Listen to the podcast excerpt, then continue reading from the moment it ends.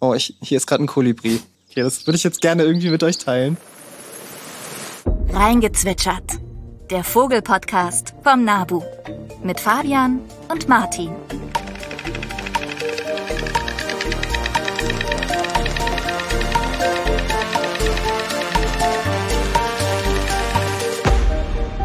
Hallo und herzlich willkommen zurück zum Nabu Vogel Podcast reingezwitschert. Schön, dass ihr wieder eingeschaltet habt. Wir haben heute eine ganz besondere Folge aus ganz verschiedenen Gründen. Fabian? Ja, herzlich willkommen erstmal auch von meiner Seite. Und ich denke, während meiner Begrüßung hört man schon irgendwas, äh, irgendwas ist anders. Wir sind in verschiedenen Zeitzonen. Wir sind heute sogar zu dritt. Das ist schon mal was Besonderes und da freue ich mich sehr, dass wir heute einen Gast begrüßen dürfen. Genau, Katharina, sehr cool, dass du dabei bist. Und ja, Martin, magst du deine Kollegin kurz vorstellen? Ja, Katharina Schlüter, mit der arbeite ich ja auch äh, ja, mehr oder weniger tagtäglich zusammen. Herzlich willkommen, schön, dass du da bist. Wir freuen uns. Ja, moin, danke für die Einladung. Ich freue mich auch. Ja, sehr gerne. Genau. Und äh, worüber wir heute reden, der Titel verrät es ja schon ein bisschen. Äh, heute geht es um Elektrizität und Vögel und was es da genau zu besprechen gibt oder was du uns da erzählen möchtest, das erfahren wir dann ein bisschen später. Ähm, genau, wir wollen noch kurz aufklären, warum bei dir, Fabian, so eine interessante Geräuschkulisse im Hintergrund zu hören ist. Was hat es damit auf sich? Ja, also ich befinde mich gerade leider nicht mit euch im Studio, beziehungsweise wir sind ja gerade alle an drei verschiedenen Orten. Ähm, ich bin gerade in Mittelamerika, in Honduras genauer gesagt und mache hier so ein kleines Forschungsprojekt über Vögel auch tatsächlich. Wer hätte das gedacht? Und die Umstände sind ein bisschen anders. Also ich habe auf jeden Fall alles mitgenommen hier an Equipment, das Mikro, ähm, die Kopfhörer und was ich natürlich nicht ausschalten kann und was eigentlich auch ganz nett ist, wenn zwischendurch hier mal ein tropischer Vogel piept. Ich hoffe, dass mit den Motorrädern, wenn die Leute hier vorbeidüsen und äh, wie wenn sie mit einer Machete irgendeinen keine Ahnung, irgendwas machen. Hier wird alles mit Machete gemacht, ob der Rasen geschnitten oder dann werden wir das, werden wir das ein bisschen rausoperieren. Also wir haben zum Glück ein sehr kompetentes Tonteam, aber ich denke, den einen oder anderen Vogel werden wir, werden wir drin lassen. Und das ist auch ganz schön so. Trägt ja auch zur Atmosphäre bei, ne? Ja. Genau. Bevor wir zu den News kommen, wie üblich, äh, noch ein paar Fragen, die ihr uns gestellt habt. Wir haben heute mal drei reingenommen und an der Stelle würden wir gerne noch mal einen kleinen Aufruf äh, starten. Es wäre schön, also wir freuen uns natürlich immer über eure Fragen. Schreibt uns aber gerne auch eure Fragen an vogelpodcast.nabu.de. Dann können wir nämlich im Zweifelsfall auch darauf antworten. Denn meistens kommen die Fragen von euch über Spotify rein. Genau, und eine Frage ist zum Beispiel von Nico über Spotify reingekommen. Er fragt, was sind denn eure Lieblingsvögel? Fabian. Fang du mal an. Ach, gute Frage. Wird man oft gefragt, ist nicht so einfach zu beantworten, finde ich. Also ich habe irgendwie ein paar, die ich super gerne mag. Den Stieglitz mag ich sehr gerne, einfach weil der so hübsch ist und weil ich diesen fröhlichen Gesang einfach extrem gerne mag und tolle, so in meiner Anfangszeit. Ich glaube, das ist wichtig, wenn man in der Anfangszeit, wo man anfängt, Vögel zu gucken, die Vögel, die einen da so besonders abholen oder motivieren. Und das war bei mir vor allem der Stieglitz. Ich weiß noch, ich war beobachten und dann flogen auf einmal 200 Stieglitzer aus so einem kargen Distelfeld und ähm, dann sieht man halt überall diese gelben Flügel und das war, war echt schön. Hm. Martin, hast du einen Favoriten? Ja, also bei mir hängt das echt immer von der Jahreszeit ab, vom Ort, an dem ich mich aufhalte oder von meiner letzten Beobachtung, die mich irgendwie fasziniert hat. Momentan ist es die Ringeltaube, weil die mich in diesem Jahr sehr oft auf dem Balkon besucht hat und ich sie aus nächster Nähe beobachten konnte und das sind echt schöne Tiere, wenn man mal die Möglichkeit hat, sie so aus der Nähe und in Ruhe betrachten zu können. Und das wäre so mein momentaner Lieblingsvogel. Okay. Katharina, hast du einen? Ich habe auch einen Lieblingsvogel, ähm, der ziemlich beständig ist. Das ist die Blaumeise. Ja, ich mag die schön. einfach total gerne wegen der unterschiedlichen Farben und ich finde es auch immer wieder total schön zu beobachten, wie die sich in ihrem Geäst so elegant und schnell hin und her bewegt. Schön. Finde ich toll, dass wir alle drei mehr oder weniger so Alltagsvögel haben, äh, gerade du, Martin. Ich finde, das ist auch was oder eine Bitte an alle, die sich wirklich extrem auch vielleicht anfangen damit zu beschäftigen haltet auch die normalen Vögel lieb. Weil ich finde, dass das gibt einem irgendwie auch total viel, wenn man zu schätzen weiß, wenn da irgendwie fünf Blaumeisen rumpiepsen und die Jungen haben und so ist es einfach schön. Also es muss nicht immer eine Seltenheit sein, sondern irgendwie finde ich auch toll, so die heimischen Vögel zu anzuschauen und nicht nur die Art zu bestimmen, sondern auch zu gucken, was, was treiben sie so. Wir haben noch zwei weitere Fragen. Wir versuchen da mal schnell durchzukommen. Zum einen hat Kienspan, Kienspan, ich weiß nicht genau, wie man es ausspricht, sie oder er fragt äh, zum Thema Nistkästen. Darf ich theoretisch an jedem Baum im öffentlichen Raum einen Nistkasten anbringen? Mein Balkon ist eher ungeeignet, aber gegenüber meines Hauses stehen ein paar geeignete Bäume. Ich habe mich da mal ein bisschen erkundigt und ich habe nicht direkt eine Antwort gefunden, aber es ist wahrscheinlich nicht erlaubt. Also es ist natürlich so, im öffentlichen Raum, die Bäume gehören ja der Stadt, der Kommune, der Gemeinde, wie auch immer. Und ich denke, wenn man das machen will, dann würde man auf Nummer sicher gehen, wenn man bei den zuständigen Behörden nachfragt, also bei der, bei der unteren Naturschutzbehörde oder beim Grünflächenamt oder je nachdem, wenn man Wald vor sich hat, vielleicht beim Förster oder Waldbesitzer. Oder denkt ihr, das könnte anders sein? Nee, ja? gute Antwort. Also ich hätte auch gesagt, auf jeden Fall in Deutschland nein, darf man nicht, äh, wenn man fragt, aber. Ja, und dann noch eine Frage von Anke, auch zum Thema Nistkästen. Da ging es ja um Leinöl. Anke hat gefragt, ihr habt Leinöl empfohlen als natürlichen Holzschutz. Das verwende ich auch für meine Bienenbeuten. Es soll allerdings die Brandgefahr erhöhen. Ich konnte dazu nichts herausfinden. Ich wusste das auch nicht, ehrlich gesagt. Ich habe da mal Wiki gefragt und im Wiki steht es tatsächlich drin, äh, Leinöl ist leicht entzündlich. Und zwar vor allem gerade die Textilien oder die Utensilien, mit denen man Leinöl äh, aufbringt, also Lappen, getränkte Pinsel und so weiter. Ja, das betrifft vor allem die, die Textilien. Ja, also okay. wenn man den Lappen mit Leinöl getränkt in der Sonne zum Beispiel liegen lässt oder den Pinsel, das sollte man nicht machen. Also sollte man gut auswaschen. Und lüften auch, ne? Direkt in einer Tüte mit Wasser oder sowas entsorgen. Aber es betrifft jetzt nicht den Kasten an sich. Ich meine, sonst würde Leinöl ja, glaube ich, auch nicht auf dem Markt sein, wenn alles, was man. Also klar, wenn man es anzündet, dann brennt es wahrscheinlich sehr gut, aber die Entzündungsgefahr bei einem reinen Kasten, der mit Leinöl bestrichen ist, ohne Textilien, ist, glaube ich, nicht gegeben. Nee, genau. Da kräht der Hahn im Hintergrund. Ja, genau. Ja, den Vogel, den man hier so ganz oft hört, das ist der Trauersterling.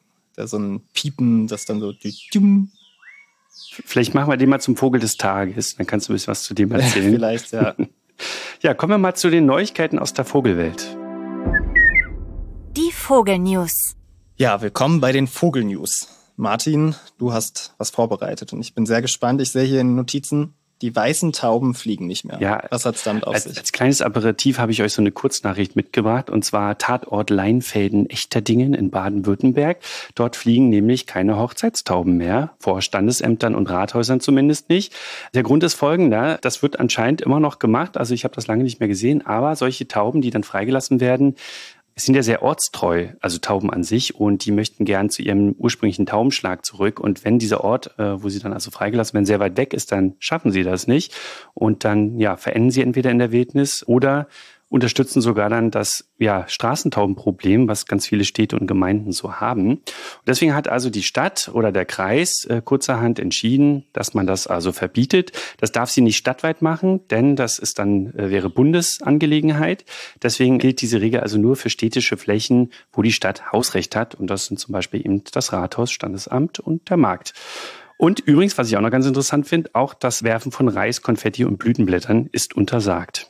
Ja. Also die kleinen, die Kinder, die meistens am süßesten sind und dann so die Blütenblätter werfen, das ist nicht okay. Zumindest nicht in, äh, im, im, öffentlichen Außenbereich, genau, im öffentlichen Außenraum. Okay, schade. Ich dachte zumindest, das wäre in Ordnung. Ja, übrigens äh, Grundnahrungsmittel Reis hier. Ne? Reis, Mais, Bohnen gibt's jeden Tag. Mhm. Okay, aber wir schweifen ab. Und ich sehe, du hast noch was genau. mitgebracht. Also Martin, leg los. Hier kommt die Hauptnews. Ja, die Schlagzeile lautet von Menschen begleitet, Bodensee-Waldrappe erreichen Spanien. Die Nachricht habt ihr vielleicht auch gelesen, die stammt so vom Ende September und da geht es um ein Wiederansiedlungsprojekt im Alpenraum. Das ist ein EU-gefördertes Projekt, was ungefähr von 2022 bis 2028 läuft. Es gibt auch noch Projekte in Spanien. Und in diesem Fall sind das Jungvögel, die im Kreis Konstanz am Bodensee in Baden-Württemberg aufgezogen wurden in menschlicher Obhut. Und Waldrappe sind ja Zugvögel und die möchten natürlich dann im Herbst jetzt, also beginnt die Zugunruhe und dann möchten sie also gerne in ihre Winterquartiere fliegen. Das ist ihnen aber nicht angeboren. Sie wissen das nicht und deswegen muss man denen das zeigen, weil sie haben nicht die Artgenossen, äh, die ihnen diesen Weg weisen, wo sie gemeinsam fliegen. Und deswegen gibt es dieses Projekt, in dem dann Menschen mit Ultraleichtfliegern diese Vögel begleiten und in die Winterquartiere bringen. Ja, in diesem Jahr wurden 35 Jungvögel in Baden-Württemberg großgezogen von Ziehmüttern von Zweien. Und die haben sich jetzt auf den Weg gemacht und haben jetzt Stand September, Ende September Spanien erreicht. Ja, super interessant. Also so ein Waldrapp, die, die den Vogel nicht kennen, das ist ein schwarzer Vogel, gehört zu den Ibissen und ja, relativ einheitlich schwarz, glänzt aber so ein bisschen, hat dann so einen, so einen Kragen, wie so ein Geier fast und auch der Kopf, der ist wenig befiedert, also das sieht aus wie so ein bisschen, ja, so ein bisschen so eine Glatze mhm. und dann so einen langen, nach unten gebogenen Schnabel. Und die sind wirklich, das ist eine der bedrohtesten Vögel dieser Erde. Also der ist kaum noch vorhanden. Ja, genau. Und die waren einst in Deutschland auch mal verbreitet. Ich glaube, im 17. oder 18. Jahrhundert wurden sie dort ausgerottet. Und jetzt versucht man eben seit 2022 in Österreich, in der Schweiz und in Deutschland wilde Populationen wieder anzusiedeln. Und das funktioniert bisher ganz gut. Interessant ist bei den Vögeln, die jetzt nach Spanien begleitet wurden, die wurden ursprünglich, also nicht die Vögel, aber äh, andere aus anderen Bruten wurden ursprünglich in die Toskana, also nach Norditalien geleitet. Das hat man in diesem Jahr anders gemacht, weil die Tiere immer später losziehen von ihren Geburtsorten, was wahrscheinlich mit dem Klimawandel oder der Klimakrise zusammenhängt. Und deswegen hat man also, weil die Alpenpassage dann immer schwieriger wird im Herbst, eine neue Route ausgewählt, nämlich nach Spanien, wo sie sich dann eventuell sogar mit den spanischen halbwilden Kolonien dann austauschen können auch. Ja, ja, super spannend. Also in Europa immer noch ausgestorben, auch wenn es halbwilde Populationen gibt. Aber sie wird hoffentlich bald wieder selbsterhaltend sein und dann entsprechend sich auch in der Wildnis fortpflanzen. Die wurden früher, glaube ich, verspeist, oder? Kann das sein? Ganz genau, das habe ich auch gelesen. Und interessant ist auch bei den Waldrappen, und da sind wir auch schon beim heutigen Thema fast, die werden nämlich auch Opfer von Strommasten ganz oft. Ähm, Im Juli dieses Jahres gab es eine Nachricht dazu, nämlich aus Österreich. Da sind vier Tiere, die aus Bayern stammten, an einem Mittelstrommast nämlich verendet. Ein Vater und seine drei Kinder. Ganz tragisch und natürlich immer einschneidend für so eine kleine Population. Ja, aber was es damit auf sich hat, da wird uns äh, Katharina gleich noch mehr zu erzählen. Ja, und ich würde sagen, das ist doch eine tolle Überleitung. Dann freuen wir uns auf das Thema des Tages. Natürlich ein ernstes Thema, aber ein sehr wichtiges und einfach etwas, was super viel passiert und größtenteils unterm Radar läuft. Und Shownotes gibt es natürlich wie immer, da könnt ihr euch auch über das Waltra-Projekt informieren. Thema der Woche. Wir reden ja heute über ein ganz wichtiges Thema im Vogelschutz, äh, das vielen wahrscheinlich gar nicht so bewusst ist, dass das ein Problem ist, was das Problem ist. Und dazu haben wir uns ja Katharina Schlüter vom Bundesverband des NABU eingeladen. Und du bist hier, um uns ein paar Fragen zu beantworten. Katharina, du arbeitest ja im RGI-Projekt beim NABU. Kannst du uns sagen, was, wofür das steht, was das bedeutet, worum es da geht? Ja, das erzähle ich sehr gerne. RGI steht für Renewables Grid Initiative und das ist eine Initiative, die Übertragungsnetzbetreiber ganz europaweit, also auch über Deutschland hinaus, mit verschiedenen NGOs, also unter anderem auch Naturschutzorganisationen wie zum Beispiel dem NABU zusammenbringt, um gemeinsame Lösungen zu finden für den Stromnetzausbau, der jetzt im Zuge der Umstellung auf erneuerbare Energien ansteht. Hm. Und Viele fragen sich jetzt vielleicht, äh, okay, Vögel und Strom, wir haben es jetzt schon gehört vom Waldrapp, äh, da gab es äh, also Todesfälle, aber also ist das ein Problem oder wie groß ist dieses Problem? Mhm. Ich glaube, man sieht ja oft auch Vögel irgendwie auf einer Leitung sitzen ja. und denkt sich, ja, eigentlich ist das vielleicht eine eine schöne Sitzgelegenheit, so scheint die Vögel nicht zu stören. Nicht wahr? Also gerade von, von Schwalben kennt man das ja auch, die so auf Leitungen sitzen und sich sammeln für den Herbstzug. Ja, was ist da das Problem? Genau, häufig beobachtet man das, dass Vögel auf Stromleitungen sitzen und auch lebendig wieder davonfliegen. Dennoch sind Stromleitungen äh, eine Gefahr für Vögel, nicht für alle, aber für bestimmte Artengruppen. Es gibt da zwei unterschiedliche Faktoren. Einmal den Stromtod und einmal die Leitungskollision. Und bei der Leitungskollision ist es so, dass Stromleitungen so aufgebaut sind, dass sie frei an Strommasten hängen, sogenannte Freileitungen. Da gibt es dann immer Seile, die den tatsächlichen Strom führen und ein Seil, das hängt meistens ganz oben an der Spitze von Strommasten, das sogenannte Erdseil, was einfach als sozusagen Blitzableiter dient. Und dieses Erdseil ist besonders dünn und wird von Vögeln, die anfliegen, nicht gesehen, nicht erkannt. Und aus dem Grund kollidieren dann zum Beispiel größere Vögel, die auch einfach sehr schwer manövrierfähig sind, wie Höckerschwäne oder Gänse äh, mit diesen ähm, Seilen. Und durch diese Kollision stürzen sie dann eben ab und sind verletzt und können dann eben aus den Gründen sterben. Hast du vielleicht mal so eine Größenordnung? Also kann man abschätzen oder hat man Zahlen dazu, wie viele solcher Fälle im Jahr auftreten? In Deutschland mhm. zum Beispiel? Genau, es gibt ein Gutachten vom NABU aus 2017, wo berechnet worden ist, dass im Jahr ungefähr bis zu 2,8 Millionen Vögel an Höchst- und Hochspannungsleitungen in Deutschland sterben. Also es gibt ja in Deutschland verschiedene Spannungsebenen. Das hat einfach damit zu tun, dass auf höherer Spannung der Strom einfacher transportiert werden kann und weniger Verluste hat. Das ist sozusagen unsere Stromautobahn. Und dann gibt es noch das sogenannte Verteilnetz, wo dann eben der Strom zu uns in die Häuser letztendlich hereinkommt. Und auf diesen sogenannten Stromautobahnen, also dem höheren Bereichen, da sind es dann eben bis zu 2,8 Millionen Vögel. Das heißt, die anderen Spannungsebenen kommen dann eben auch nochmal dazu. Oh, das ist schon eine beträchtliche Zahl, gerade wenn man sich vorstellt, dass es auch sehr viel Biomasse ist, weil das vor allem sehr große Vögel sein werden. Genau. Und, und hast du vielleicht auch eine Zahl, wie viel Kilometer Netz das eigentlich so in Deutschland gibt? Also wenn wir mal jetzt an die großen Strommasten denken, die wir ja so mhm. im, im, vielleicht im Kopf haben, wie viel gibt es davon eigentlich? Also was für ein Netz haben wir da? Genau, also diese ganz großen Höchstspannungsnetze, die erkennt man eben an dieser Stahlbauweise. Also sind diese ganz großen, gigantischen Strommasten, die man eben auch in der freien Landschaft oft auch begleitend zum Beispiel an Autobahntrassen sieht. Und dieses Netz, das hat einen Umfang von ungefähr 35.000 Kilometern. Wow. Tendenz ist aber eben auch weiter steigend. Mhm. Und vermutlich gehen solche Netze auch äh, an Schutzgebieten vorbei oder durch Schutzgebiete sogar. Ich weiß nicht, wie sind da die Regelungen? Genau, das kommt vor, dass auch Schutzgebiete durchquert werden von Stromleitungen. Das lässt sich einfach manchmal auch ja nicht verhindern aus ähm, planerischen Gründen. Deswegen ist an diesen Stellen auch umso wichtiger, dass da eben speziell dann auch geschaut wird, wie man äh, diese Stromleitungen besonders vogelfreundlich dann auch gestalten kann, wenn sie eben schon durch ein Vogelschutzgebiet verlaufen. Okay, wir halten fest, es ist auf jeden Fall ein Thema und es ist nicht irgendwas, was komplett unterm Radar läuft, weil es sind viele Vögel betroffen und es sind vor allem Vögel betroffen, die jetzt nicht in Millionen Kolonien sind, sondern ne, die eher größer sind und eher tendenziell auch bedrohter. Kannst du vielleicht nochmal, du hast ja auch schon jetzt den, die Kollision mit diesem Erdungskabel oben beschrieben.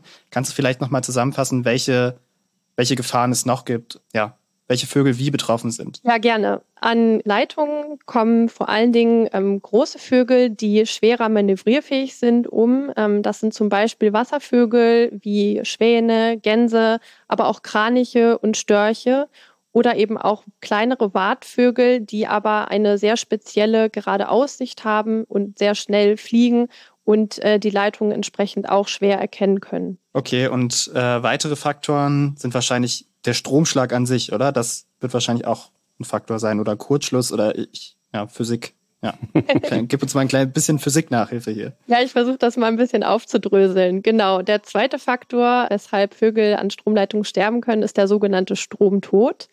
Das betrifft ähm, zum Beispiel Vögel wie ebenfalls den Weißstorch, aber auch Rabenvögel oder Greifvögel und Eulen. Diese Vögel, wenn sie sich auf einen Strommasten setzen und mit ihrem Körper neben dem Strommasten gleichzeitig noch ein Leiterseil berühren, kommt es dazu, dass sich ein Stromkreislauf sozusagen bildet und Strom durch den Körper fließt und die Vögel eben dadurch dann in dem Fall einen sogenannten Erdschluss erleiden. Die zweite Möglichkeit ist, gerade bei großen Vögeln, wenn wir uns eben auch so einen Weißstorch vorstellen, wenn der seine Flügel ausbreitet, was für eine Spannweite der dann hat, der kann es eben auch schaffen, zwei Leiterseile miteinander zu verbinden und dadurch wieder einen Stromkreis zu schließen und kann eben dann so einen Kurzschluss auslösen. Und da kennt man dann auch, dass eben kleine Vögel, wie wir sie manchmal auf Stromleitungen sitzen sehen, wie Schwalben oder Stare, dass die aufgrund ihrer Größe es nicht schaffen, so einen geschlossenen Stromkreis herzustellen, weshalb für hm. diese Vögel dann eben äh, die Strommasten oder Stromleitungen keine Gefahr darstellen, aber eben für spezielle Artengruppen leider doch. Ich habe auch gelesen, dass selbst bei feuchter Luft kann es äh, ohne direkten Kontakt zu einem Funkenschlag, also einer Übertragung kommen, wenn wenn die äh, Distanz zu kurz ist, ne? Das ist doch auch der Moment, wo es dann so blitzt, oder? Genau, oder? Ja, genau. Das kann auch passieren. Und was zudem auch noch passieren kann, ist, ähm, dass sogar über einen Kurzstrahl ein Stromkreis geschlossen werden kann. Das heißt, wenn wir auch nochmal das Beispiel Weißstorch nehmen, wenn die ihren Kot absetzen, dann kann das manchmal so eine ganz lange, ich nenne es jetzt einfach mal so Fahne oder Schlange sein. Und wenn die äh, Vögel quasi auf dem Strommasten sitzen und einen Kotstrahl hinter sich abspritzen, der dann das Leiterseil trifft, kann auch darüber wieder ein geschlossener Stromkreis entstehen und auch darüber können die Vögel eben dann einen, einen Stromschlag erleiden. Mhm. Fabian, hast du schon mal solche Funde machen müssen, also unter Masten? Tatsächlich nicht. Also doch, ich glaube, ich habe einmal einen Rotmilan gefunden, aber das, mhm. da war auch eine Windkraftanlage in der Nähe und das war irgendwie etwas unklar. Ich weiß nicht, du, Martin? Nee, also ich war auch lange nicht mehr so in der Feldfloh unterwegs. Ich stelle mir das auch unheimlich schwierig vor, ähm, da systematisch auch vorzugehen, solche, solche Tiere systematisch zu erfassen, oder? Also die werden ja auch sofort weggetragen von Füchsen, von Mardern. Von, von Beutegreifern, ne? Ja. Und Katharina, wie ist das eigentlich so? Deutschland hat ja viele Gesetze. Wie sieht denn die Gesetzeslage aus, wenn es um Vogelschutz und Stromleitungen geht? Kannst du uns da was zu sagen? Die erfreuliche Nachricht ist, dass wir ähm, in Bezug auf den Stromtod tatsächlich eine gesetzliche Regelung haben. Das ist der Paragraph 41 in unserem Bundesnaturschutzgesetz Vogelschutz in Mittelspannungsfreileitungen. Und ähm, der besagt eben, dass alle Mittelspannungsmasten, an denen der Stromtod hauptsächlich auftritt, aufgrund ihrer Konstruktionsweise, dass dort eben die Konstruktion so gestaltet sein muss, dass keine Gefahr für Vögel von diesen Masten ausgeht.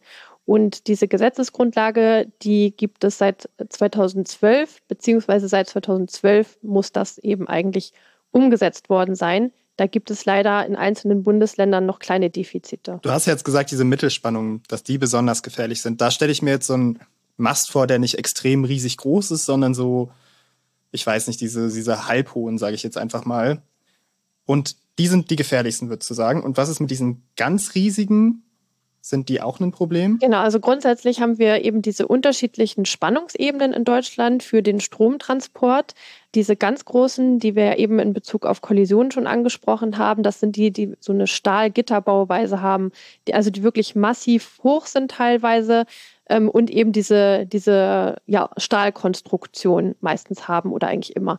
Darüber hinaus gibt es dann eben dieses sogenannte Verteilnetz, wo auch die Mittelspannungsmasten zugehören und die erkennt man eigentlich daran, dass sie äh, meistens so einen entweder Betonmasten oder sogar auch einen Holzmasten haben und eben auch wesentlich kleiner sind. Richtig, genau. Okay, also diese großen sind vor allem gefährlich für Kollisionen und die kleinen sind vor allem gefährlich für Kurzschlüsse oder Erdschlüsse, was du vorhin gesagt hast. Ich habe noch eine Frage, die mir eingefallen ist. Du hast ja vorhin gesagt, auch der Kotstrahl ist tatsächlich ein Thema. Oh, ich, hier ist gerade ein Kolibri. okay, das würde ich jetzt gerne irgendwie mit euch teilen. Okay, Entschuldigung. Also, ich wollte sagen, äh, ich habe mal eine Geschichte gehört. Stimmt das? Weil ich dachte immer, okay, hm, ist das irgendwie, kann das sein? Da hat ein Uhu einen Hasen gefressen und dann hat sich der, der Darm ausgerollt, weil er den geöffnet hat. Und er saß dabei eben auf einer Spannungsleitung. Und dann ist der Darm ausgerollt und hat dann halt ein anderes stromführendes Kabel berührt und dadurch, oder die Erde, ich weiß es nicht, der, der Darm ist ja nicht ganz so lang. Genau. Und dann kam es zum, ist der Uhu gestorben, weil eben dann ein Kurzschluss oder ein Erdschluss passiert ist. Das könnte theoretisch passiert sein, oder? Das könnte weil theoretisch passiert sein, genau, weil es geht eigentlich nur darum, dass die Tiere quasi mit ihren Körperteilen oder aber auch, wenn sie mit einem anderen Körper wieder verbunden sind, also sei es auch, dass zwei Vögel zum Beispiel nebeneinander auf einem Strommasten stehen oder eben auch über die Beute, die sie da mit sich führen, es schaffen können, zwei unterschiedliche Spannungsebenen zu überbrücken und dadurch einen Stromkreislauf herzustellen. Ja, das ist total plausibel, dass das so passiert sein kann. Und wie ist denn das, wenn es jetzt ein Gesetz zur Umsetzung von Schutzmaßnahmen gibt? Was für Schutzmaßnahmen kann man denn treffen? Was können die Netzwerkbetreiber eigentlich machen? Also die Stromnetzbetreiber können in Bezug auf Stromtod, beziehungsweise können nicht nur, sondern müssen äh, laut Gesetz ihre Strommasten konstruktiv so ausführen, dass sie eben per se aufgrund ihrer Bauweise keine Gefahr mehr für Vögel darstellen. Und die einfachste Variante, das zu tun, ist, Hängeisolatoren anzuwenden. Und Hängeisolatoren meint, ähm, wenn man sich einen Strommasten vorstellt, man hat diesen Pfahl in der Mitte, dann hat man immer so horizontale Querträger und an diesen horizontalen Querträgern, also es ist wie so eine Stange, die dann ne, quer 90 Grad Winkel auf dem Pfahl aufliegt. Da hängen dann die einzelnen Leiterseile dran. Und die werden dann im Idealfall eben unterhalb dieser Querstange angebracht. Und die Isolatoren sind quasi so diese Abstandshalter zwischen dieser Querstange und dann dem dort dranhängenden Seil. Und wenn die eben auch lang genug sind und die Seile nach unten hängen, dann kann sich ein Vogel oben auf den Masten draufsetzen und er wird es nicht schaffen, mit seinen Körperteilen in den meisten der Fälle eine Verbindung herzustellen zwischen zwei unterschiedlichen Spannungsebenen. Und das andere wäre dann die Nachrüstung. Es gibt ja eben immer noch Masten, die vogelgefährlich sind. Und das liegt meistens daran, dass genau diese Leiterseile nicht unterhalb dieser Querstange, also des Querträgers, geführt werden, sondern oberhalb aufliegen und ähm, auch da Isolatoren eingesetzt werden, sogenannte Stützer, Stützisolatoren, die aber viel kürzer sind und eben ja da viel einfacher für die Vögel die Möglichkeit besteht, da eine Brücke zu bauen zwischen unterschiedlichen Spannungsebenen. Das heißt, da kann Abhilfe geschafft werden, indem man die abdeckt mit sogenannten Abdeckhauben. Mhm. Also das habe ich auch schon mal gesehen, glaube ich, ähm, in Deutschland zumindest. Also eigentlich relativ einfache Methoden, um das vogelsicher zu machen, oder? Ja, sehr einfach, gerade wenn man es von vornherein mitdenkt. Ja, das ist wahrscheinlich das A und O. Und bei denen, die schon gebaut sind, muss das, wenn ich das dich jetzt richtig verstanden habe, muss das nachgerüstet werden. Ja. Oder musste schon nachgerüstet werden. Das ist korrekt. Aber wurde nicht wahrscheinlich, sonst hätten wir nicht so viele Todesfälle, denke ich. Wobei Kollisionen sind ja nicht raus dabei, aber ja, genau. Wie sieht's denn mit Kollisionen aus? Das ging ja jetzt nur um, um den Stromtod, aber kann man auch was gegen Kollisionen machen? Genau, also es sind die meisten der Mittelspannungsmasten in Deutschland bereits nachgerüstet. Ähm, es gibt aber, wie gesagt, noch Defizite in einzelnen Bundesländern. Aber da stehen wir auf jeden Fall lange nicht mehr am Anfang, sondern sind schon sehr weit fortgeschritten in der Nachrüstung. Bei Kollisionen gibt es keine vergleichbare gesetzliche Grundlage. Das heißt, das ist dann eigentlich immer eine Einzelfallentscheidung, ja, in den ganzen Genehmigungsprozessen, ob Vogelschutz angewandt wird oder nicht. Und die Lösungsmöglichkeiten gegen Leitungskollisionen sind Vogelschutzmarkierungen. Das heißt, es geht eigentlich darum, dass man dieses Erdseil, was die Vögel nicht erkennen können im Flug, dass man das für die sichtbar macht. Dass sie eben im Flug sehen, aha, okay, da vorne, da kommt irgendwie eine Barriere, da muss ich oben drüber fliegen. Sind das diese, diese rot-weißen Böbbel, die man manchmal so in den Bergen auch sieht? Diese Kugeln. Genau. Hat das damit das zu tun? Ich fand das Wort Böbbel eigentlich ziemlich lustig. Ähm, ja, Böbbel, Böbbel fast ist, äh, ich denke, das ist auch der Fachbegriff ja, wahrscheinlich. Richtig, also führen wir jetzt einfach mal so ein, finde ich. Aber die sind genau dafür da. Richtig, ja. es gibt ähm, diese sogenannten Aviation Balls, also diese Kugeln, die werden tatsächlich auch dafür eingesetzt, dass im, im Luftverkehr Stromleitungen sichtbar werden, also haben gar nicht mal immer primär den Vogelschutz im Blick, sind natürlich aber auch dafür dienlich und es ist so interessant, weil sie ja oben an der Stromleitung auch so mini klein aussehen, aber es sind eigentlich mhm. riesige Teile, die da oben drin hängen. Was haben die so für einen Durchmesser? Sind das, ist es so einen halben Meter oder ist es eher so ein, Ich würde, ich würde dir jetzt einfach so mal so. Wie so ein Wasserball? Ich würde dir einfach mal so zustimmen, vielleicht sogar noch einen Tick größer als so ein Wasserball. Ich weiß es nicht genau. Mhm. So ein Gymnastikball, der da oben hängt und von unten sieht es aus wie so, wie so ein Fußball, ja, ja. Genau. Okay, ja, spannend. Aber die hängen doch nur verteilt. Also, wenn, wenn ein Vogel da jetzt anfliegt und er ist ungefähr in, weiß ich nicht, 10, 20 Meter Nähe von, von so einem Ball, dann vielleicht, aber sonst gibt es auch große Abstände dazwischen, wo trotzdem eine Kollision passiert, oder? Diese Bälle hängen ja nicht irgendwie alle 20 Meter.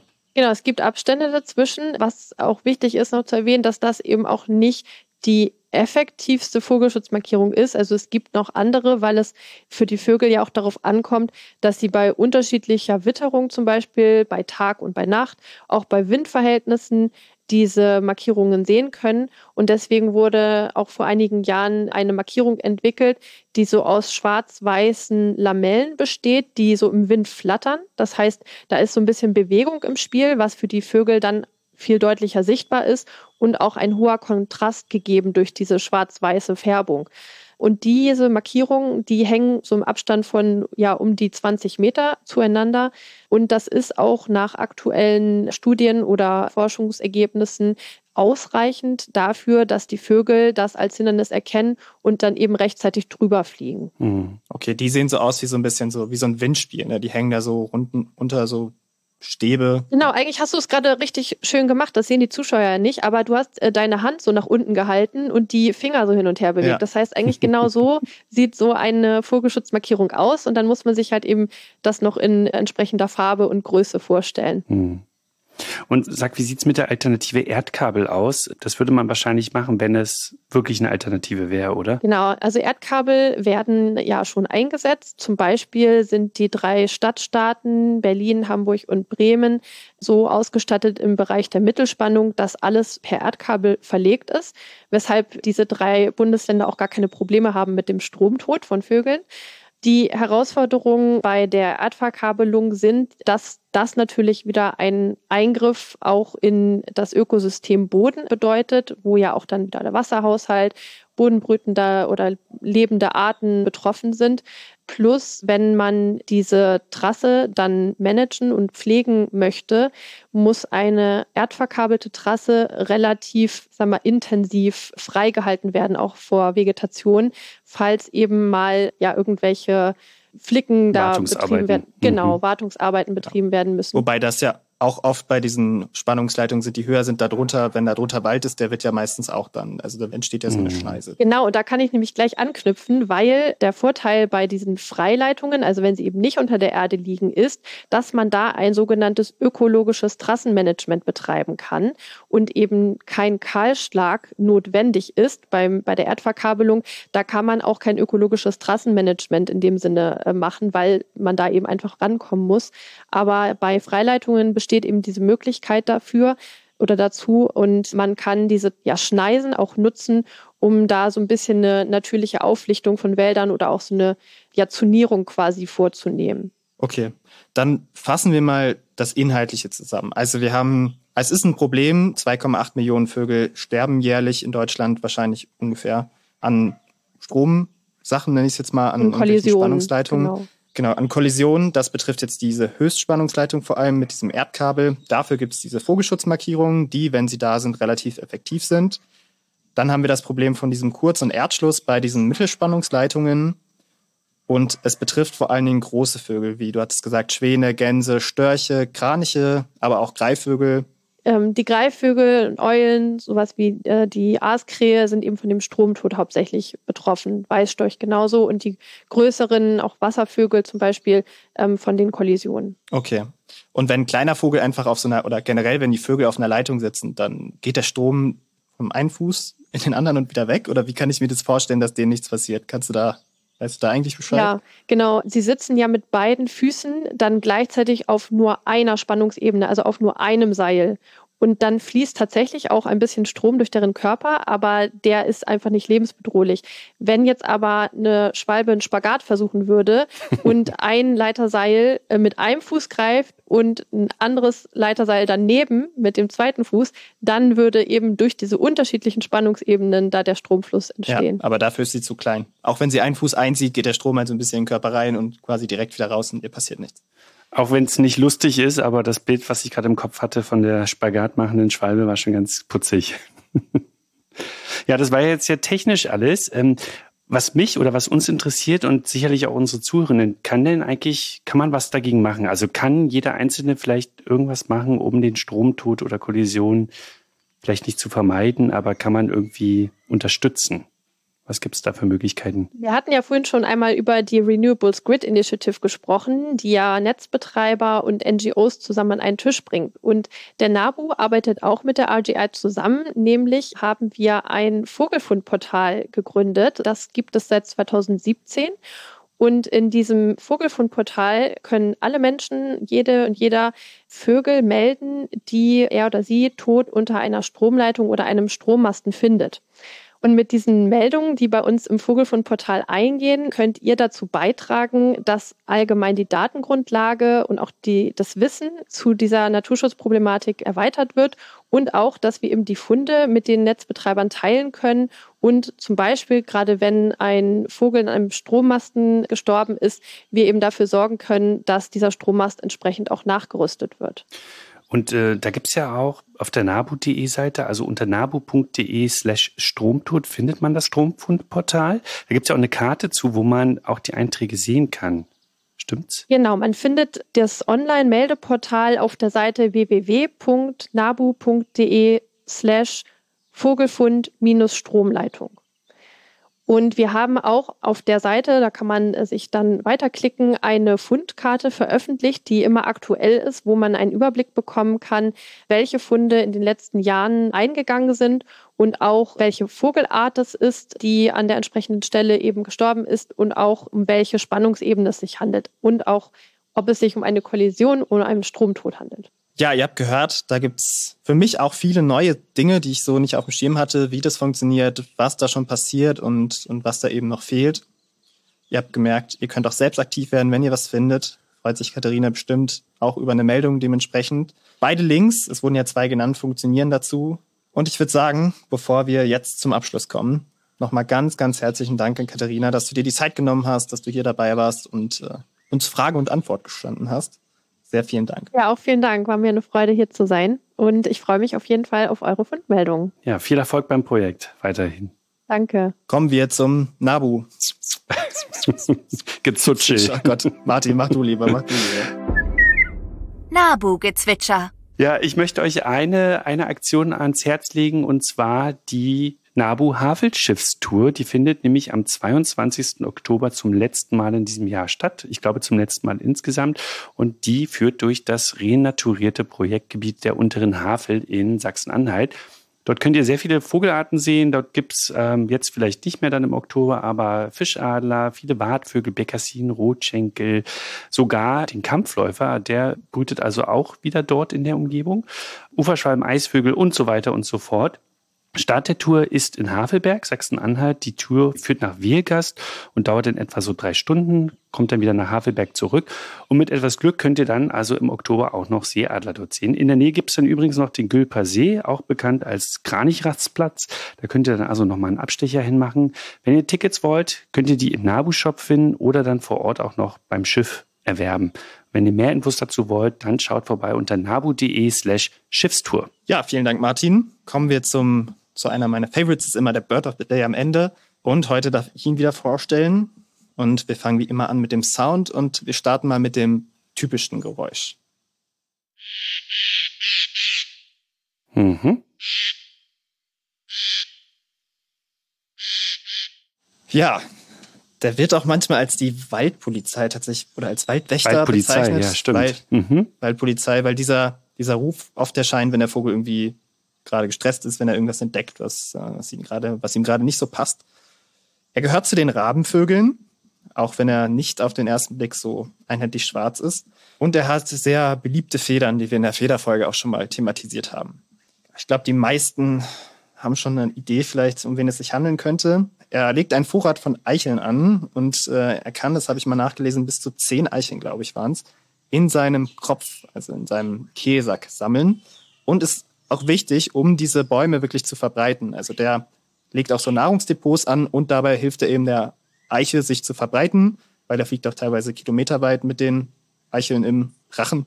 Ja, und er kommt auch manchmal ins Futterhaus. Das sei auch noch gesagt.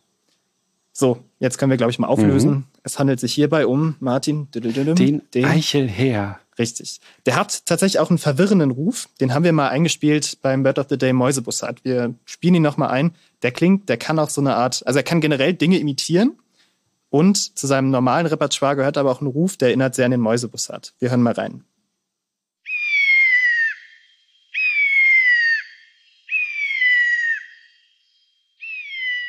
Ja, wirklich mhm. zum Verwechseln ähnlich, muss man sagen. Also mich, mich hätte er damit. Mhm. Und ich habe ihn auch schon mal eine, einen Waldkauz imitieren hören. Das war ganz cool. Ich glaube, das habe ich aber schon mal in irgendeiner Folge erzählt. Gut, Martin. Schöner Vogel. Ja, schöner Vogel.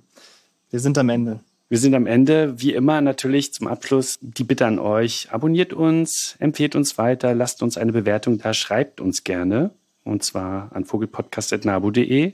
Wir hoffen, ihr habt eine schöne Zeit gehabt und genießt den Tag oder den Abend was auch immer. Martin, bei dir ist gerade Nachmittag, ja. bei mir ist gerade 7 Uhr morgens. Du hast den Tag noch vor dir? Ich habe den Tag noch vor mir. Und schön, dass die Technik funktioniert hat. Ja, finde ich auch. Ganz, ganz tollen Tag euch. Vielen Dank fürs Reinhören. Genießt den magischen Oktober. Zumindest in der Vogelwelt ist es immer toll, weil da so die, die Zugvögel kommen und quasi hinter jedem Busch irgendwas Neues sein könnte. Habt euch gut und sag mal auf Wiederhören. Tschüss. Das war Reingezwitschert, der Vogelpodcast vom Nabu. Eine Produktion des NABU. Neue Folgen findet ihr überall da, wo es Podcasts gibt. Übrigens, mehr zum Thema Vogelschutz findet ihr auf unserer Website nabu.de und auf unseren Social-Media-Kanälen.